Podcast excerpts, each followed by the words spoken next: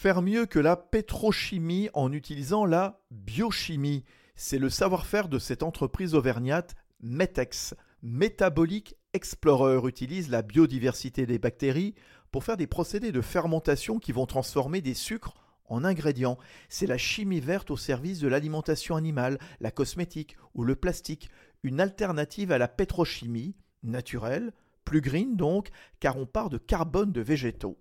Un pari lancé il y a une vingtaine d'années dans un laboratoire de l'Université d'Auvergne. Le groupe Coté, installé sur le biopôle de Saint-Beauzire, près de Clermont-Ferrand, conçoit par fermentation des acides aminés, c'est-à-dire les composants essentiels des protéines entrant dans la masse musculaire des animaux.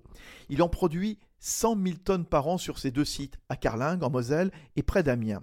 Metex enrichit les aliments des élevages, il renforce également le système immunitaire et apporte une performance nutritionnelle d'un tiers supérieure fondamentale quand on sait que la population mondiale ne cesse de grossir. Benjamin Gonzalez, fondateur et PDG de Metex.